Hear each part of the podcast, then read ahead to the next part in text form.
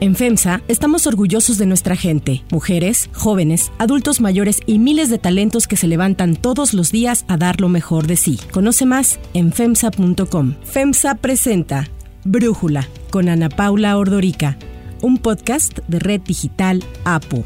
Hoy es miércoles 18 de mayo del 2022 y en este episodio vamos a hablar de la recaudación del gobierno federal. Hemos visto cómo el presidente Andrés Manuel López Obrador presume constantemente que su gobierno ha logrado aumentar la recaudación, acabar con la evasión y con los vendefacturas. Les voy a mostrar porque hoy amanecí con una buena noticia, porque son los datos que veo diario. A ver si no ponen lo de la recaudación. Fíjense lo que se está recaudando en los últimos días por una serie de factores. El reporte de ayer de la recaudación. Esto nos da tranquilidad porque tenemos presupuesto, porque esto es lo que me produjo mucha alegría. Para platicar de esto le agradezco a Sofía Ramírez, directora de México ¿Cómo vamos?, estar con nosotros. Sofía, a ver, ¿qué está pasando con la recaudación? Fíjate que veo datos muy contradictorios, que si el SAT, algunos dicen que está recaudando cifras históricas y otros dicen que solamente ha recaudado 2.8% en términos reales y que esto pues es realmente incluso más chico o una cifra menor que lo que se recaudó en el sexenio, sexenio de Peña Nieto cuando se hablaba de que condonaba los impuestos a muchos de sus empresarios amigos. Como dicen en la mañanera, cuando quieren salirse por la tangente y empiezan a hacer estos cálculos de no es mentira, pero tampoco es preciso, creo que va un poco por ahí. Mira, me gustaría darte una primera introducción. Está citando a la famosísima eh, señorita Vilchis.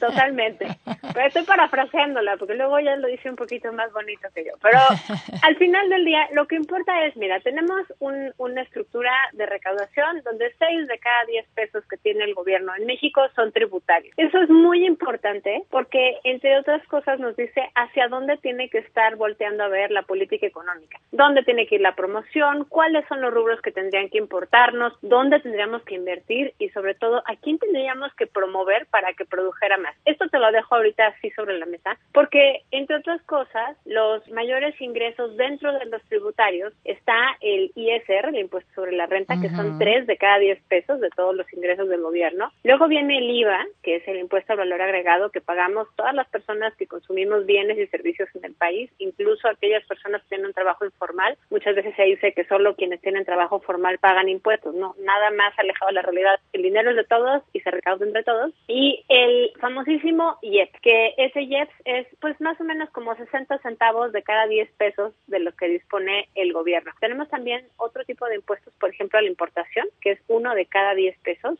Y esto es importante porque en el PASIC, en el plan este que presentó hace un par de semanas el señor presidente, que habla cómo atender la crisis por la inflación, pues entre otras cosas dice que va a disminuir una serie de impuestos a la importación. Entonces, como no nos dice de a cuánto va a disminuir y sobre todo, pues en dónde va a recortar, es muy importante que tengamos esa estructura clara. Otra vez, que seis de cada diez impuestos vienen de esta lista que te acabo de dar.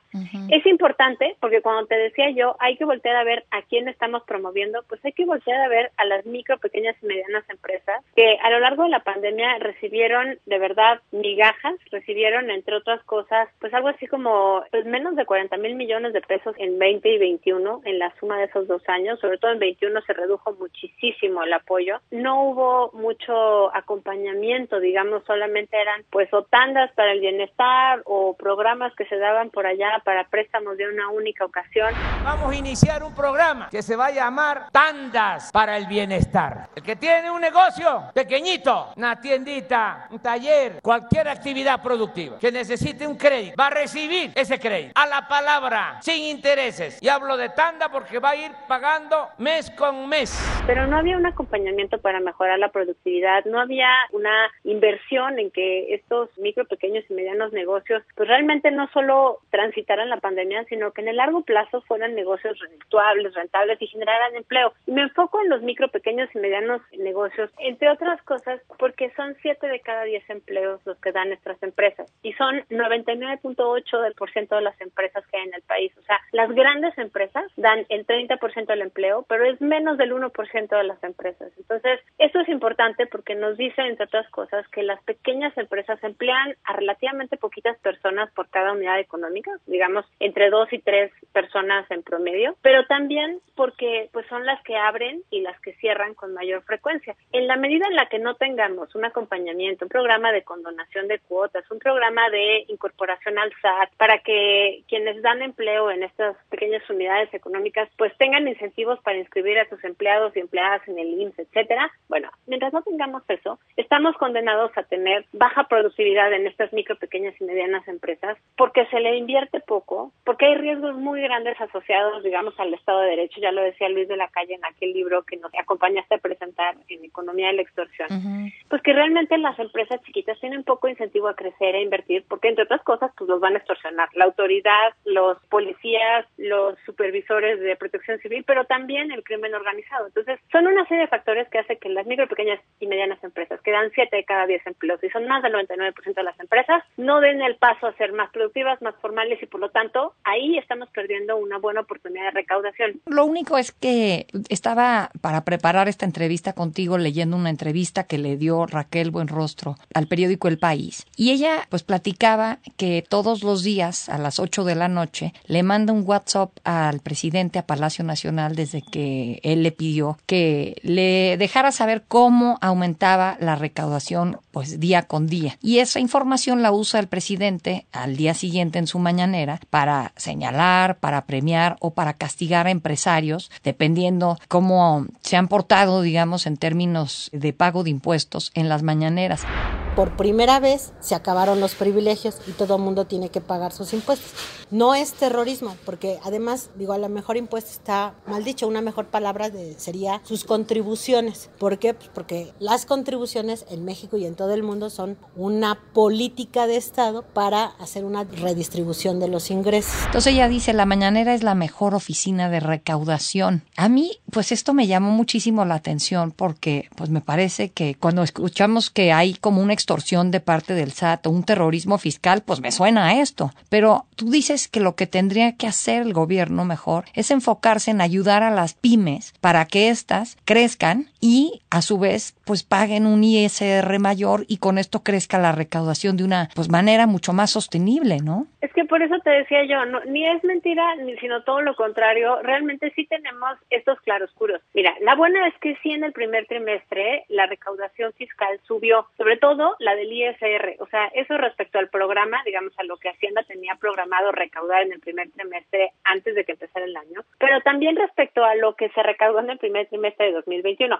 Claro que el 2021 fue un mal año para todos, incluyendo para el fisco, y pues 2021 veníamos de un año ya de pandemia y demás, pero el hecho de que se haya recaudado más de lo que se tenía programado, pues esas son buenas noticias para el SAT. Ciertamente que parte del problema es justamente eso, no estamos ampliando la base grabable y solamente estamos haciendo, yo no sé si terrorismo fiscal sea la palabra, pero sí estamos exprimiendo a los mismos que ya teníamos registrados bajo regímenes previos y pues al final del día está muy bien que paguen impuestos quienes deben los impuestos, pero eso no nos va a sacar de pobres, o sea, tú puedes exprimir una jerga hasta que le salga la última gota de agua y no por ello vas a tener capacidad de llenar una cubeta, necesitas traer pues más agua, más charcos para atraper más y poder seguir exprimiendo la cubeta. Es un poco de esa idea. Entonces creo que el hecho de que hayamos tenido en el primer trimestre una mayor recaudación de ISR con respecto al programa que se tenía, pero también respecto al año pasado, es una buena noticia con asteriscos. Y entre los asteriscos está, no estamos viendo que haya ni mayor inversión del gobierno en proyectos productivos. Estamos viendo que la inversión que hay pues se está metiendo en dos bocas y en el tren Maya y es absolutamente insuficiente porque es pues menos del 3% del PIB, alrededor del 3% del PIB, cuando tendríamos que estar hablando que se necesita tener a entre 6 y 7.5% del PIB solo de inversión pública. Ahora, tenemos el tema del IVA. El IVA ha venido perdiendo dinamismo. ¿Te acuerdas que te decía yo que son de cada, dos de cada 10 pesos del gobierno vienen del IVA, que es prácticamente el consumo? Pues bueno,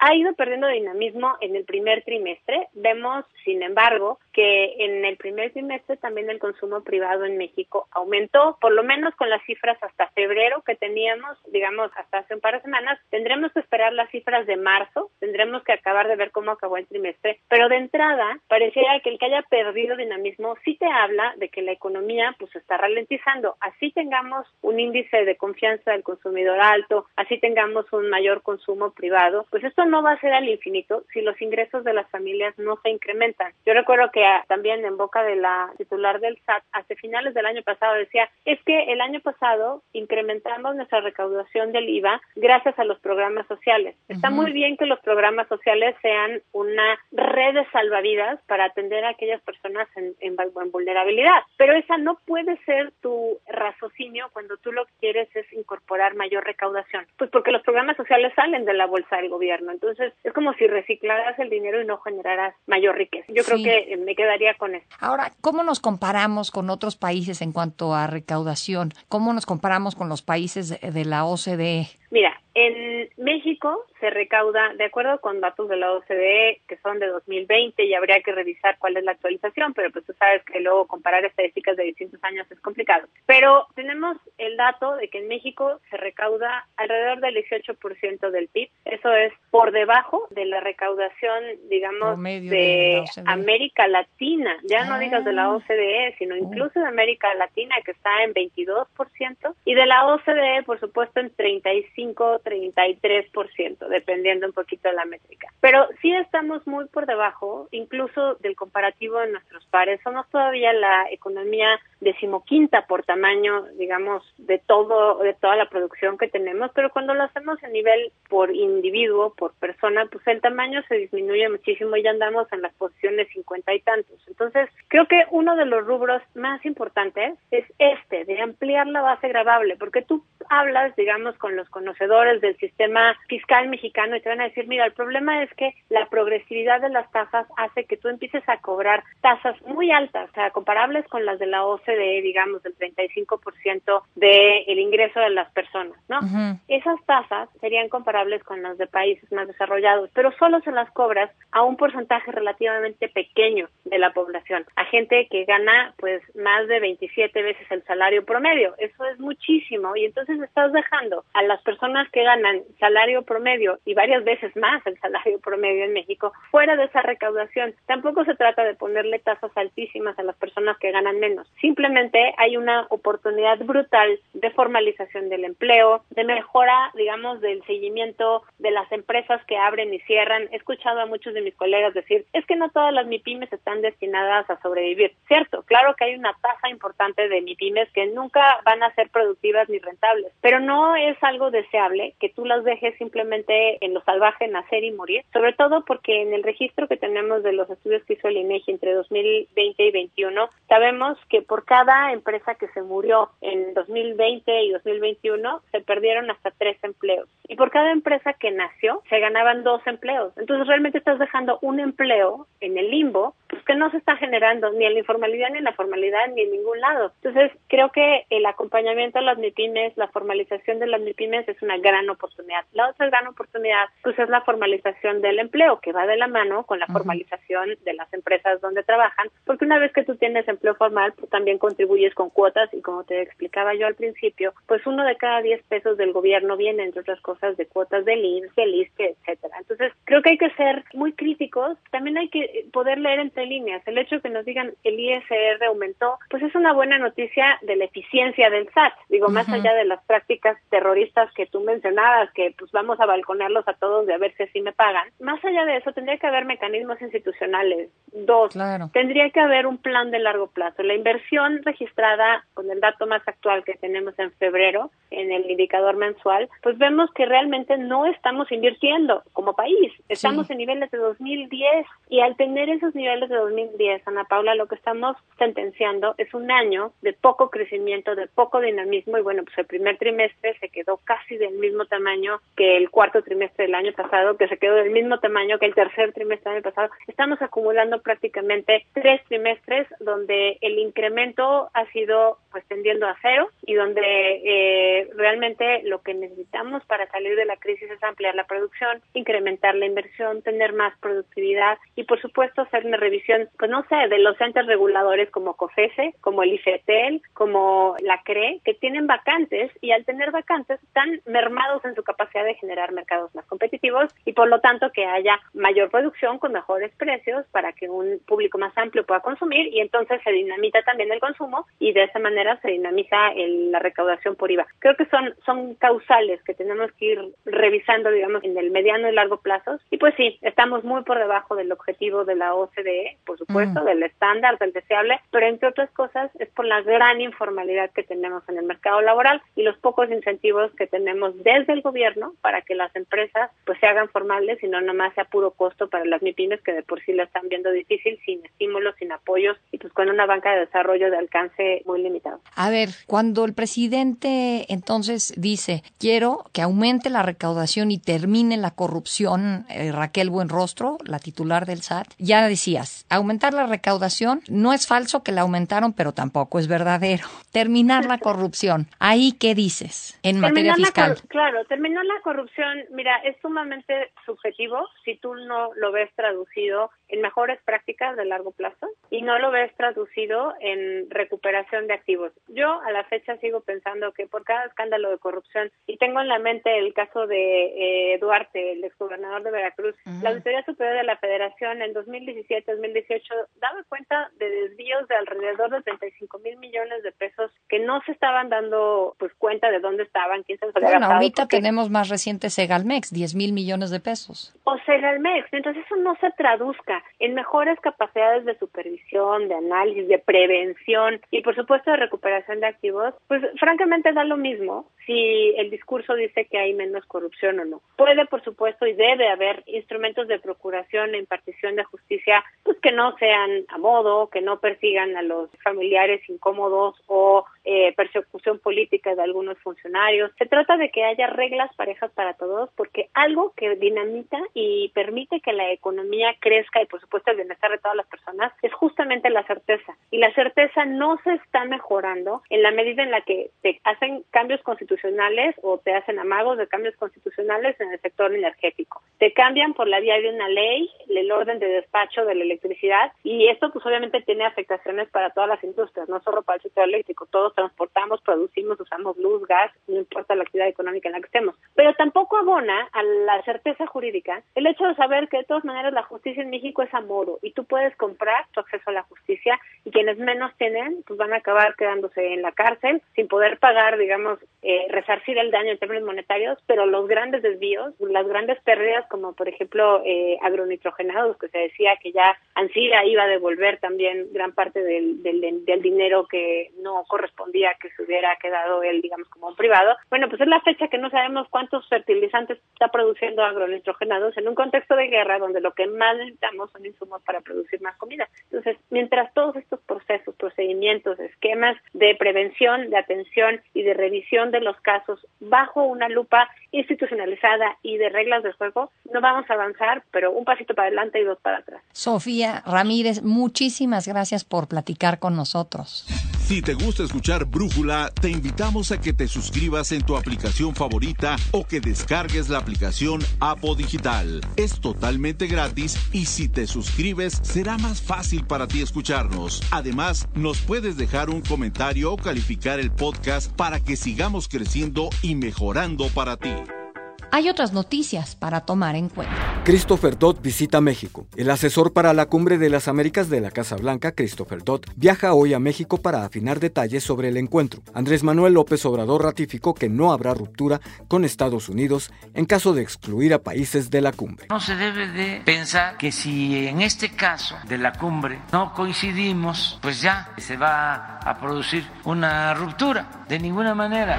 Inseguridad en México. México rebasa 100.000 desaparecidos. Una investigación de Quinto Elemento Lab reveló que el 80% de las desapariciones en el país se registraron a partir de 2006. Durante el gobierno de Andrés Manuel López Obrador se registró un promedio diario de 25 personas desaparecidas. Además, colectivos feministas del país convocaron a una protesta hoy en el zócalo de cada entidad por las desapariciones y feminicidios de niñas y mujeres. Estado de Derecho en México no mejora. De acuerdo con el índice del World Justice Project, el Estado de Derecho en México se encuentra estancado e incluso deteriorado. Los tres estados con mejor puntaje son Querétaro, Yucatán y Guanajuato, mientras que Quintana Roo, Morelos y Guerrero obtuvieron los más bajos puntajes. Calificación crediticia de México. La agencia Fitch Ratings ratificó la calificación crediticia de México en triple B menos con perspectiva estable, dejando al país en un grado medio inferior. Agregó que la inversión privada continúa teniendo un rendimiento inferior debido a un patrón de intervenciones políticas que han afectado la confianza empresarial. Yo soy Ana Paula Ordorica. Brújula lo produce Batseva Feitelson. En la redacción, Airam Narváez. En la coordinación y redacción, Christopher Chimal y en la edición Omar Lozano. Los esperamos mañana con la información más importante del día. Oxo, Farmacias ISA, Cruz Verde, Oxo Gas, Coca-Cola FEMSA, Invera, Torrey y PTM son algunas de las muchas empresas que crean más de 245 mil empleos tan solo en México y generan valor como parte de FEMSA. FEMSA presentó Brújula con Ana Paula Ordorica, un podcast de Red Digital APO.